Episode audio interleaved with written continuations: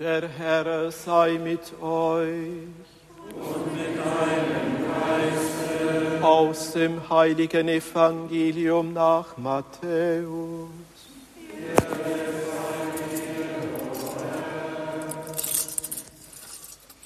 In jener Zeit wurde, der, wurde Jesus vom Geist in die Wüste geführt. Dort sollte er vom Teufel versucht werden.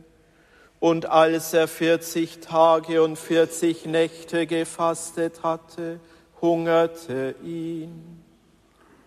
Da trat der Versucher an ihn heran und sagte, wenn du Gottes Sohn bist, so befiehl, dass aus diesen Steinen Brot wird.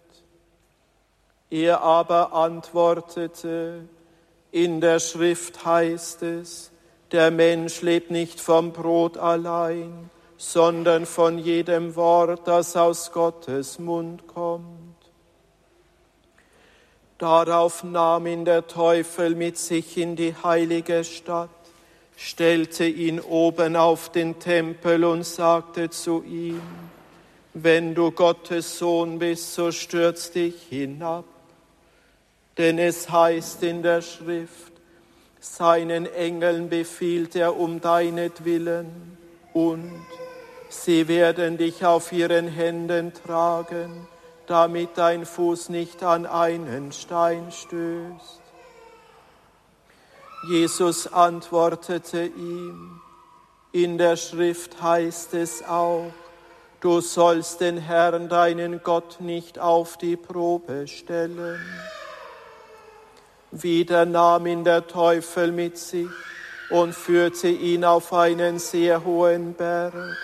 Er zeigte ihm alle Reiche der Welt mit ihrer Pracht und sagte zu ihm, das alles will ich dir geben, wenn du dich vor mir niederwirfst und mich anbietest.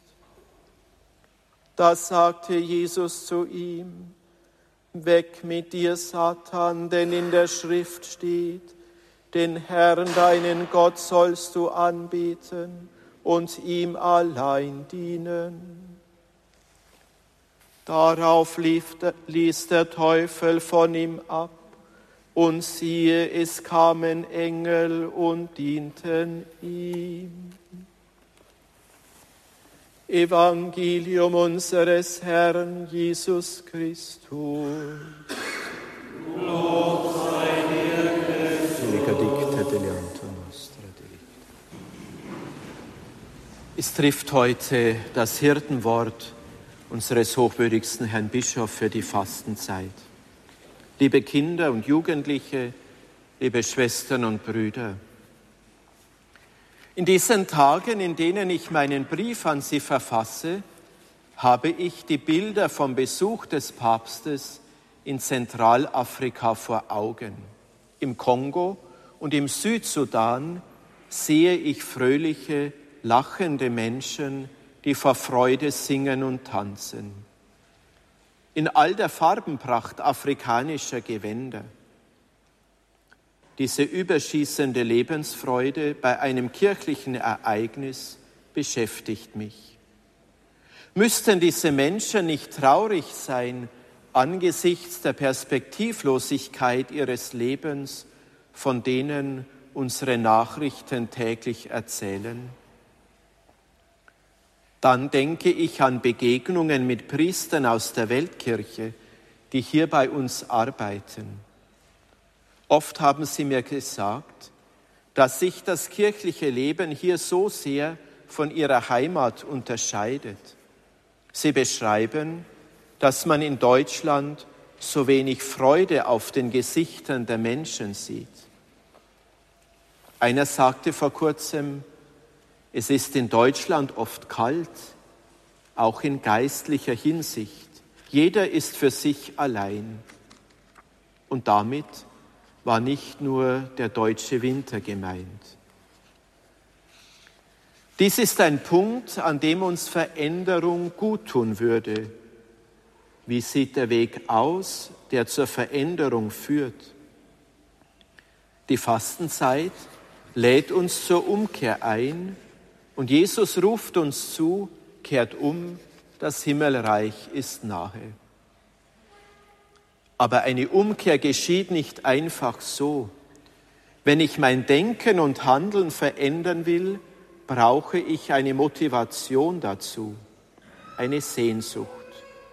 Jeder Christ, jede Christin braucht diese Sehnsucht nach etwas Größerem, eine Unruhe, die sich nicht mit dem Gegebenen dieser Welt zufrieden gibt. Schon der heilige Augustinus spricht vor 1600 Jahren davon, wenn er schreibt, es ist seltsam, die Menschen klagen darüber, dass die Zeiten böse sind. Hört auf mit dem Klagen, bessert euch selber. Denn nicht die Zeiten sind böse, sondern unser Tun. Und wir sind die Zeit. Was für eine Aussage des Augustinus. Das Jammern über die Welt bringt nichts.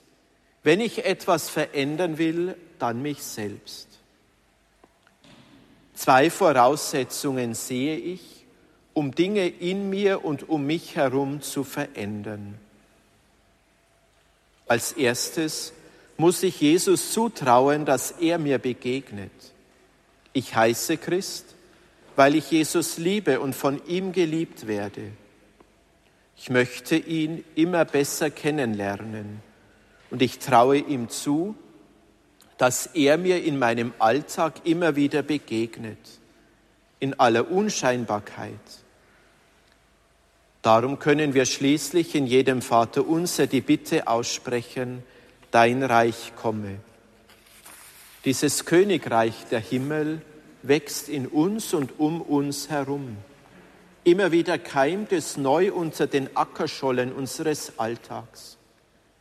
Wenn wir das neue Leben die neuen Keimlinge und Triebe sehen wollen, müssen wir stehen bleiben, uns hinunterbücken und genau hinsehen. Was verändert mich? Oder was hat die Menschen in vielen Ländern Afrikas verändert und zu dieser Begeisterung geführt? Ist es allein eine Frage der Mentalität? vielleicht. Aber ich glaube, dass diese unsere Brüder und Schwestern zutiefst aus der Feier der heiligen Messe leben, zu der sie oft über viele Kilometer hin zu Fuß unterwegs sind und somit die Freude an Gott finden. Umkehr ist genau diese Freude. Wenn wir mit dem heutigen ersten Fastensonntag das schöne Kirchengebot der Sonntagsheiligung durch die verpflichtende Mitfeier der heiligen Messe klar in den Mittelpunkt rücken, so dürfen wir als Schwestern und Brüder Jesu Christi Sonntag für Sonntag seiner Einladung folgen, um auf sein Wort zu hören und mit ihm das Opfermahl seiner Liebe feiern. In der Feier der heiligen Messe ist der Grund der Veränderung, der tiefe Grund der Freude. Leben wir aus dieser Haltung? Ist es für uns nicht die Frage, ob ich am Sonntag zur heiligen Messe gehen muss? Vielmehr ist es mein inneres Bedürfnis, meine innere Freude, Gott und den Christinnen und Christen zu begegnen. In der Feier der heiligen Eucharistie erlebe ich ein tiefes Bild für das Reich Gottes. Es ist das Bild des sich hinunterbückens. Jesus erniedrigt sich für uns so tief, dass er in menschlichen Worten zu uns spricht und sich im Brot des Lebens als Nahrung geben möchte. Wie das Evangelium sagt, muss ich werden wie ein Kind ein Kind lebt von der Liebe seiner Umgebung. Das Kind ist auf Wachstum angelegt.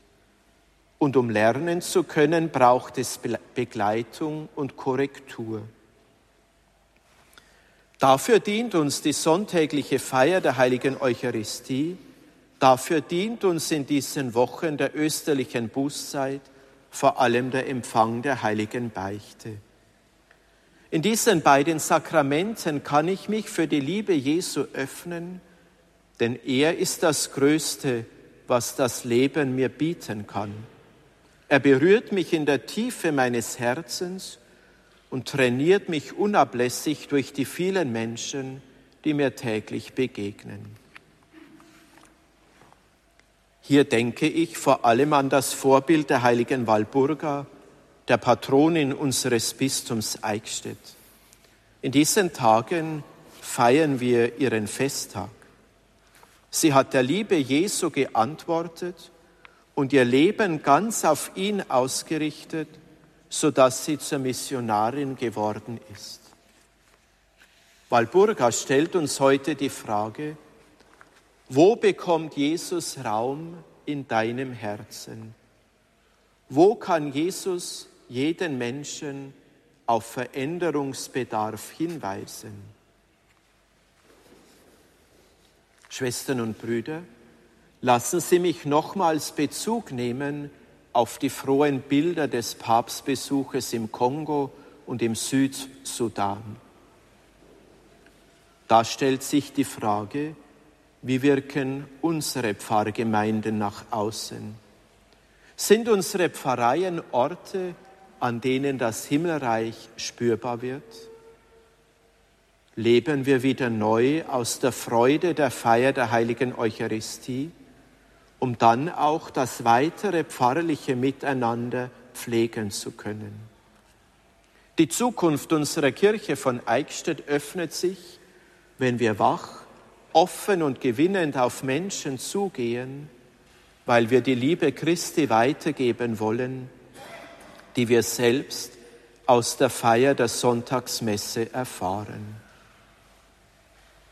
Kehrt um. Mit diesem Ruf lädt uns Jesus auf den Weg des Gottesreiches ein. Gehen wir los, jede und jeder mit einem ersten Schritt Mag dieser Schritt noch so klein sein, er wird groß durch den nächsten Schritt.